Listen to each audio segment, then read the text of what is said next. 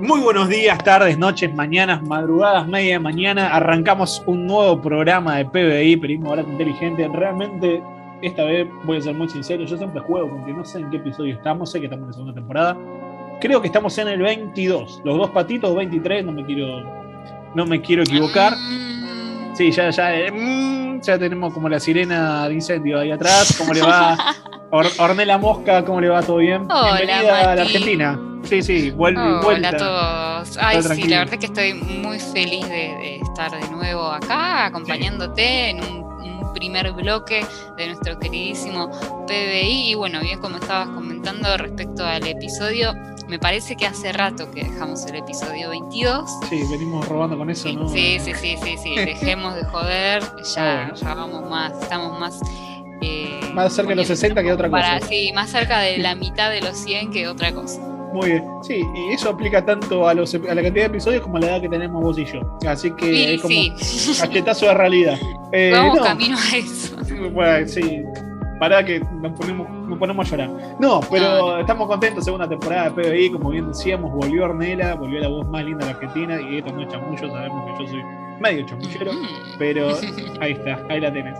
Eh, no, eh, volvemos a hacer la, la clásica, ¿no? La clásica todos los lunes, periodismo barato inteligente. Esta semana, eh, ¿cómo le podemos decir? Eh, tuvimos una semana bastante particular acá en Argentina, Orne, con el clima, justo veníamos hablando un poquito de, de, de eso fuera del aire, ¿no? Que parece como el Londres, pero latinoamericano, ¿no? Semana gris, semana con lluvia, semana con frío.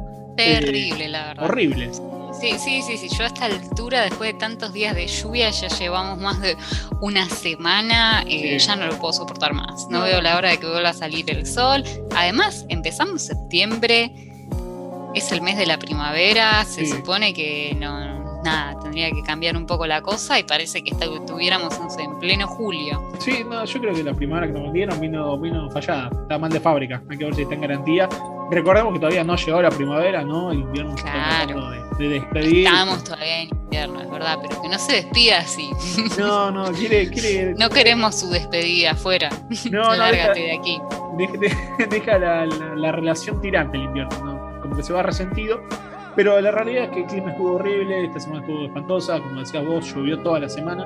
Eh, yo creo que la última vez que tuve ropa seca, el dólar estaba, creo, no sé, a 20 pesos, debía estar. Ah, está mirá. Como a 200 está. Eh, no, la cosa, ¿por qué estamos hablando del clima? Y Londres. ¿Por qué estamos hablando de dólares? Bueno, sí, no sé, si querés aportar unos dólares siempre son bienvenidos. No, eh, porque este programa vamos a estar hablando justamente un poco de lo que tiene que ver el cambio climático, Orne. No sé si vos Mm, eh, has visto seguramente ¿no? en las últimas semanas, en los últimos días, eh, el, clima en todo el mundo está, la verdad, que está absolutamente pata para arriba, eh, hace calor cuando tiene que hacer frío, hace frío cuando tiene que hacer calor, no llueve cuando tiene que llover y viceversa.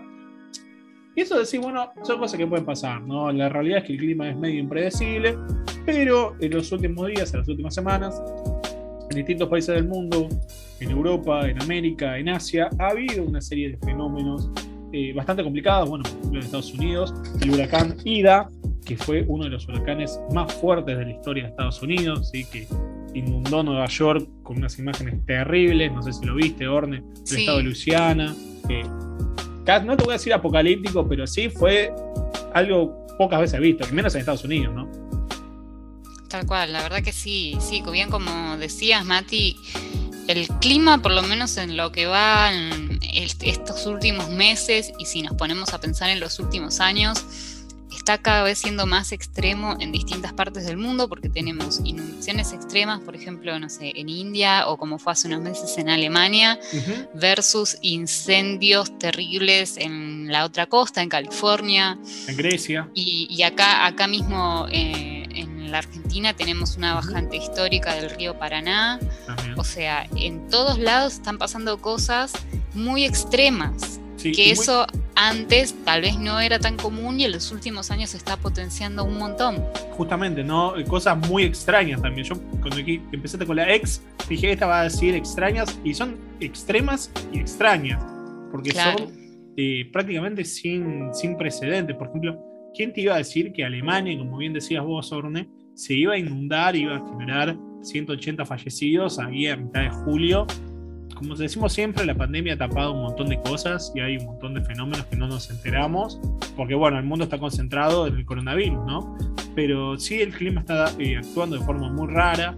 Eh, y esto, si bien se puede decir, bueno, quizás es un incendio que está teniendo lugar porque hizo mucho calor en determinado país y bueno, son cosas que pasan naturalmente.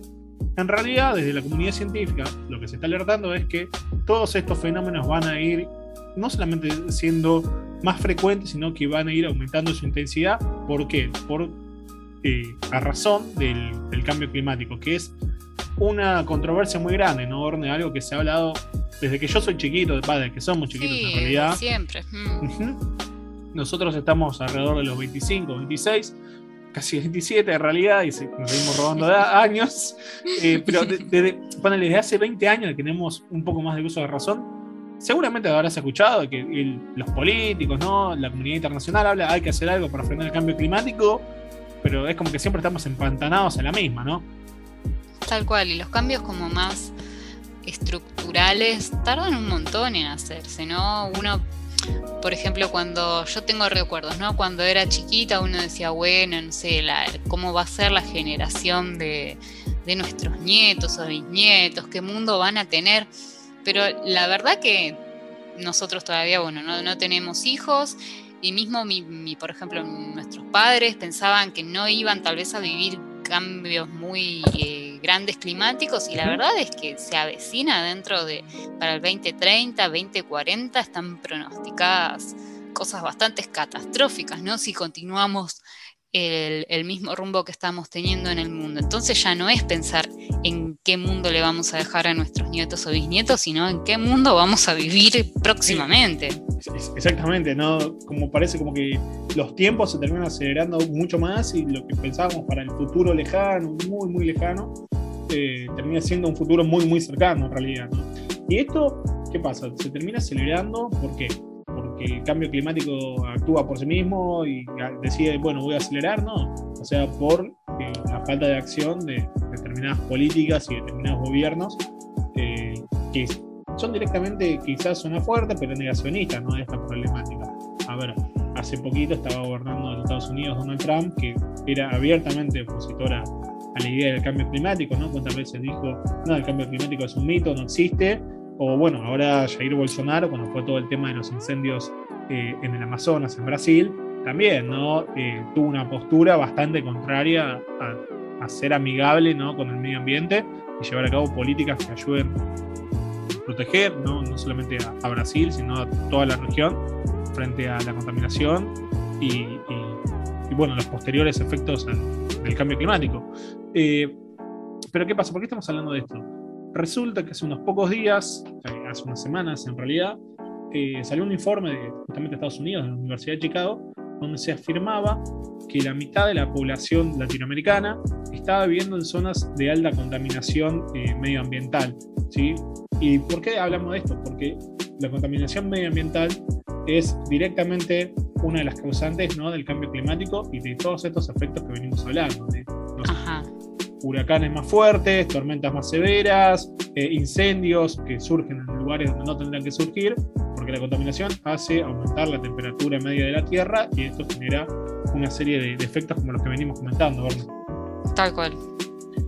Eh, este informe habla de este informe de la Universidad de Chicago, como bien decimos, lo que hace es comentar que, por ejemplo, bueno, en Perú, en Colombia, en Brasil, son los países donde hay un mayor nivel de contaminación, donde la gente vive en ciudades, en territorios que están eh, sometidos a un nivel más alto de contaminación, pero proveniente no solamente de fenómenos naturales, como por ejemplo el incendio del Amazonas, que es verdad genera contaminación, sino también de fenómenos propios del el mundo moderno, ¿no? ¿Quién no tiene un auto? ¿Quién no tiene una moto? ¿Quién no trabaja en una fábrica? Y son todos elementos que terminan diciendo, bueno, la verdad que son hábitos cotidianos y prácticamente ineludibles de la vida, pero que terminan generando, contaminación, ¿no? Y que no es de ahora, sino de siempre. Recién ahora se empieza a hablar un poquito más de este tema. Exactamente, hace décadas que venimos con todo esto. y, este, este estudio de la Universidad de Chicago lo que hace es, yo soy muy malo con el inglés, así que pido disculpas, es elaborar un índice eh, que es el, el EAR Qualify eh, Life, que mide, eh, no sé si lo pronuncié bien o lo pronuncié muy mal, Orne, ahí vos me vas a saber pegar. Sí, está bien, está bien. Está muy bien, o muy mal. Que lo que hace es medir el nivel de contaminación de, que hay en el aire de las ciudades y determinar qué tan contaminadas están esas ciudades y cómo afecta eso al nivel de vida. Porque uno quizás sale a la calle y, no sé, si alguna vez te pasó, estás esperando el colectivo y pasa un camión y te tira todo el humo eh, del caño de escape.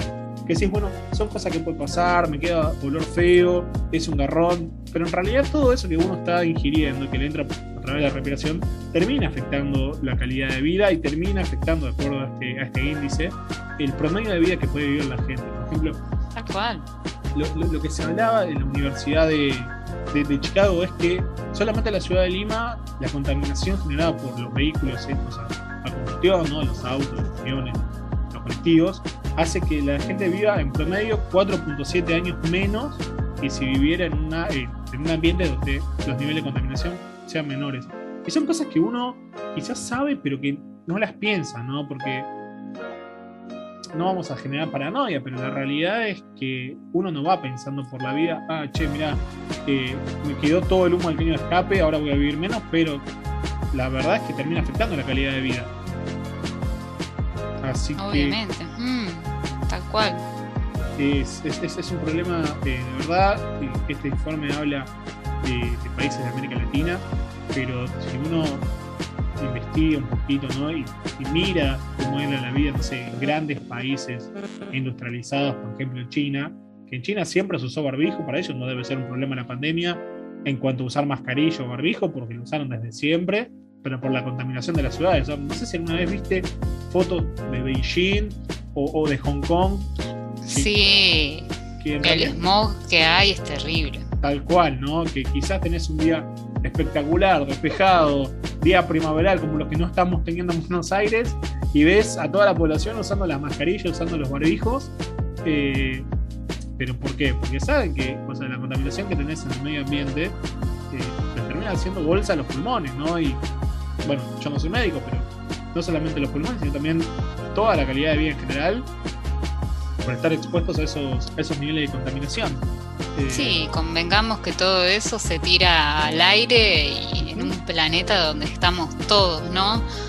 Que se, o sea, comenzará a esparcirse, eh, disminuirá su concentración, pero no deja de afectar al mundo entero. Imaginemos, ¿no? Un poco, ¿no? Lo que estamos lo que estamos viviendo, lo que estamos transitando y tal vez no, o sea, no somos conscientes.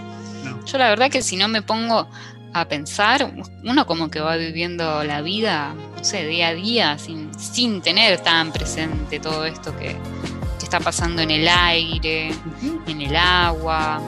No, obviamente, porque, a ver, tampoco es que uno puede vivir paranoico, encerrado, diciendo, no, che, mirá, que si salgo a la calle y, me pasa un camión, como decíamos el ejemplo, o, si vivo al lado de una fábrica, eh, voy a estar tomando aire contaminado.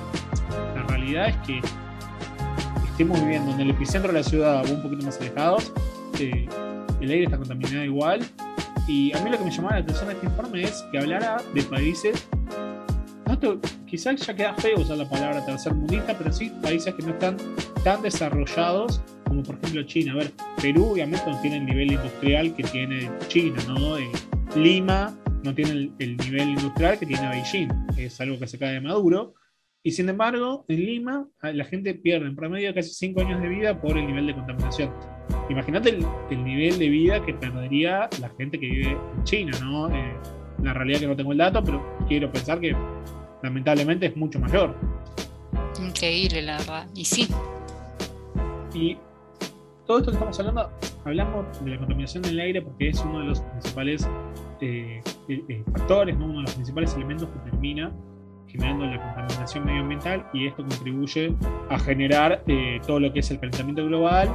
Es como una cadena, ¿no? Son como pequeños eslabones que terminan dando un resultado sumamente negativo, eh, porque desde la, desde la contaminación se pasa al cambio climático, el cambio climático genera todos estos fenómenos, inundaciones, tormentas, eh, huracanes, que, que venimos hablando al principio.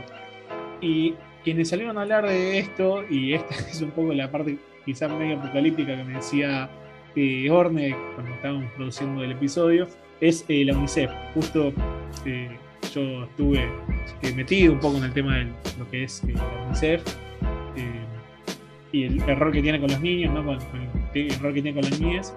y lo que hablaba este organismo de la ONU es que el cambio climático lo que va, si no se lo revierte, lo que va a hacer va a generar que alrededor de mil millones de niños vivan en situaciones de, riesgo extremo ¿sí? frente a los nuevos fenómenos naturales y los niveles de contaminación que hay en el mundo. O sea, imagínate mil millones de chicos en una población que hoy en día estamos alrededor de los 7.200 millones de habitantes en el planeta, mil millones de, de nenes chiquitos, por lo menos se me congeló, se me los pelitos de, del brazo porque decís, che, ¿esto cómo lo resolvemos? Increíble, todo en el futuro, digamos. Es que, es que sí, es que ya venimos del tema de la pandemia, donde los chicos quizás no tuvieron muy comprometida el tema de la educación, que creo que le hemos hablado episodios atrás.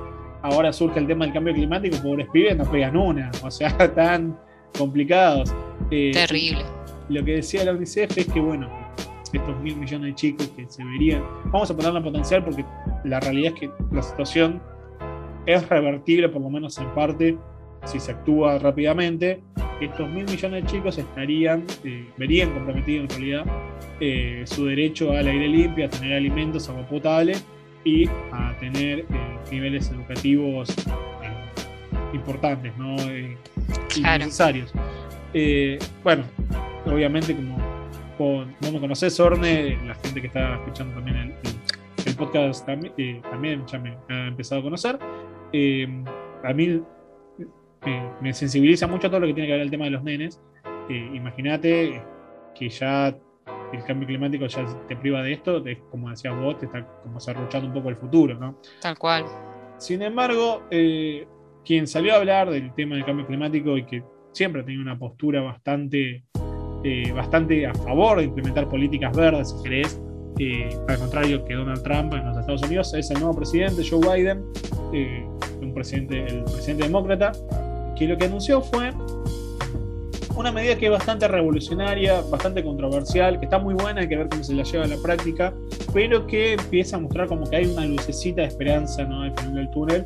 Esperemos llegar para el año 2050, que es el año en el que estaría eh, puesta en práctica esta política, donde se, se, propone que para ese año, para el 2050, dentro de casi tres décadas, eh, el 45% de toda la energía de los Estados Unidos eh, sea producida por energía solar. Eh, y esto, bueno, ¿qué implicaría? Obviamente reconvertir totalmente un montón de industrias, ¿no? Claro. Todo. o, vos sabés.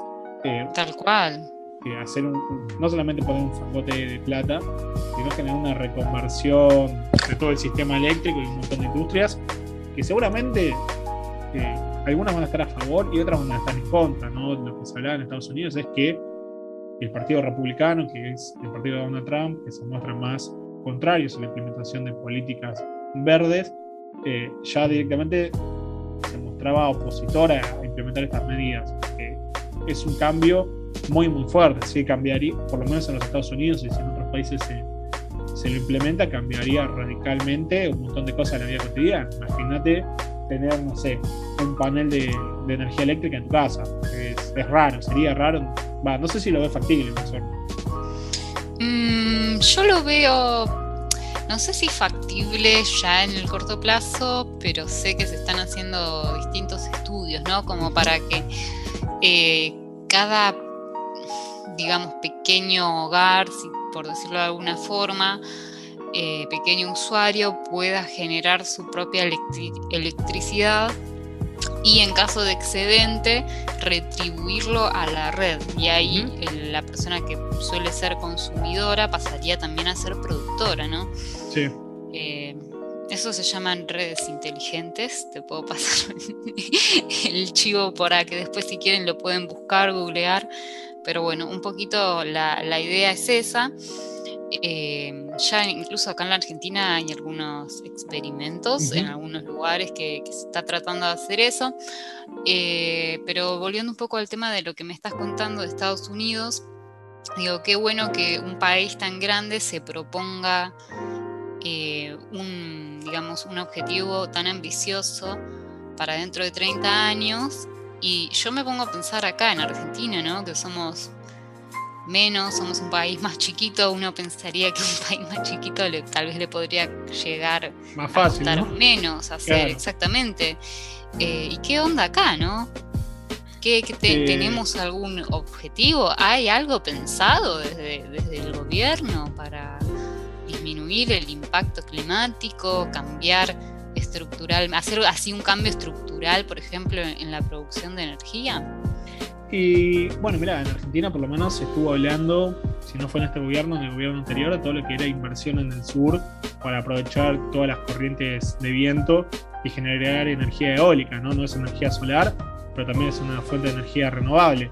Eh, y, y, sería una implementación de política pública. Ahora la realidad es que eh, Estados Unidos quizá lo puede hacer acá a 30 años porque tiene los recursos como para hacerlo, ¿no? Como hablamos, es generar una inversión muy, muy grande de plata. Y no solamente la inversión, sino también la decisión de todos los sectores de llevarla a cabo.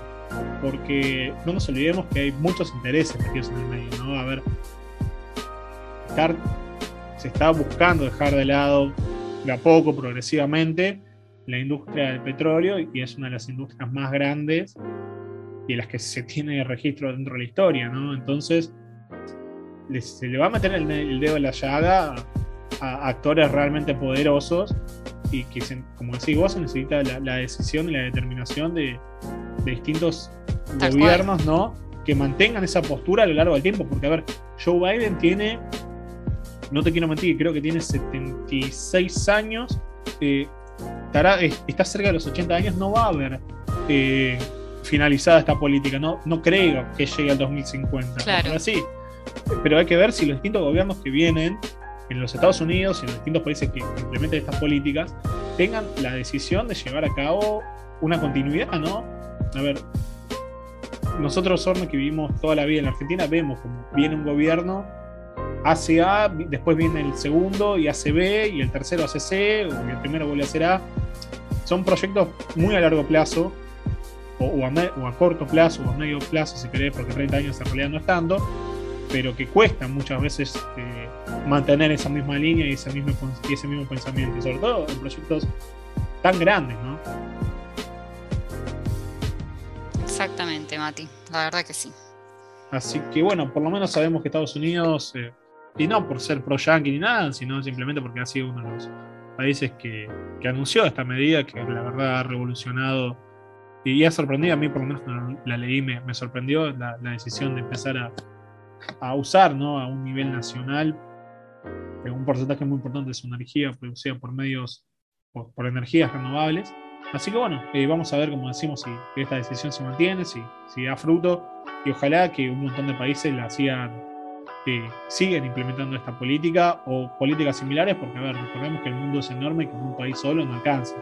La cual o sea, la realidad es que se necesita implementar eh, una acción que sea realizada de forma conjunta. Eh, no un airway solitario, si querés, sino eh, articular las políticas a nivel global. Así que, bueno, Orne, no sé si tenés algo más como para, para cerrar, sino, como digo siempre, pasamos con un tema un poco más alegre. y bueno, nos escuchamos la próxima. Dale, Mati, bárbaro. Dale, un abrazo. Bueno, negra, eh,